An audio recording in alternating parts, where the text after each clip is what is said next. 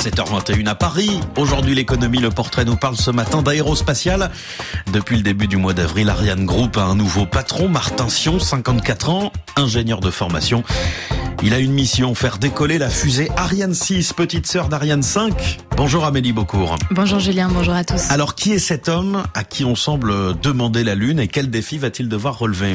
Eh bien c'est un passionné d'aérospatial, de technologie et d'innovation. En tout cas c'est comme ça que Martin Sion se décrit en quelques mots sur son compte Twitter. Un homme assez discret aussi qui ne donne quasiment pas d'interview. Il a fait l'essentiel de sa carrière chez le géant français de l'aéronautique, Safran, et il n'en fallait pas moins pour prendre les commandes du groupe Ariane. Alors que l'Europe est plongée dans une crise des lanceurs, ces puissantes fusées nécessaires à la mise en orbite des satellites. Car le lanceur italien Vega est cloué au sol jusqu'à nouvel ordre. Le lanceur euh, russe Soyuz a été retiré du marché par euh, Vladimir Poutine en représailles aux, sanctions économiques. Ariane 6 est donc le seul espoir de l'Europe pour euh, garantir sa souveraineté dans l'espace. Oui, elle coûte moins cher à produire qu'Ariane 5, dont un modèle s'est d'ailleurs envolé il y a deux semaines direction Jupiter. Sauf que Ariane 6 est eh bien, euh, elle n'est pas prête. Elle aurait déjà dû décoller en 2020, mais le Covid s'est immiscé dans l'histoire, provoquant plusieurs longs retards, suivis de la guerre en Ukraine, puis de travaux sur la base de lancement de Kourou en Guyane.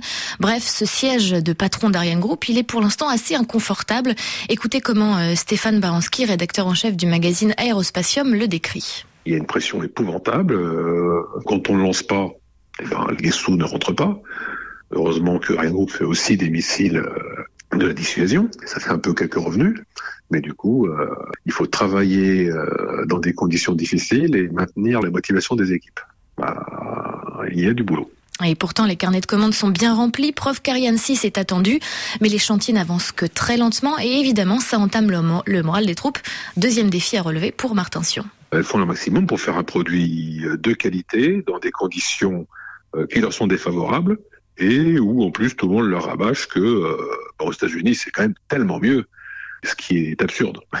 ce qui est absurde. On peut, on peut pas comparer des carpes et des lapins. Et eh oui, Amélie, parce qu'en plus d'avoir un budget bien supérieur, les Américains ne jouent pas avec les mêmes règles que les Européens. Effectivement, pour compliquer le tout, Julien, Ariane Group est soumise à des règles strictes, une en particulier imposée par l'Agence spatiale européenne.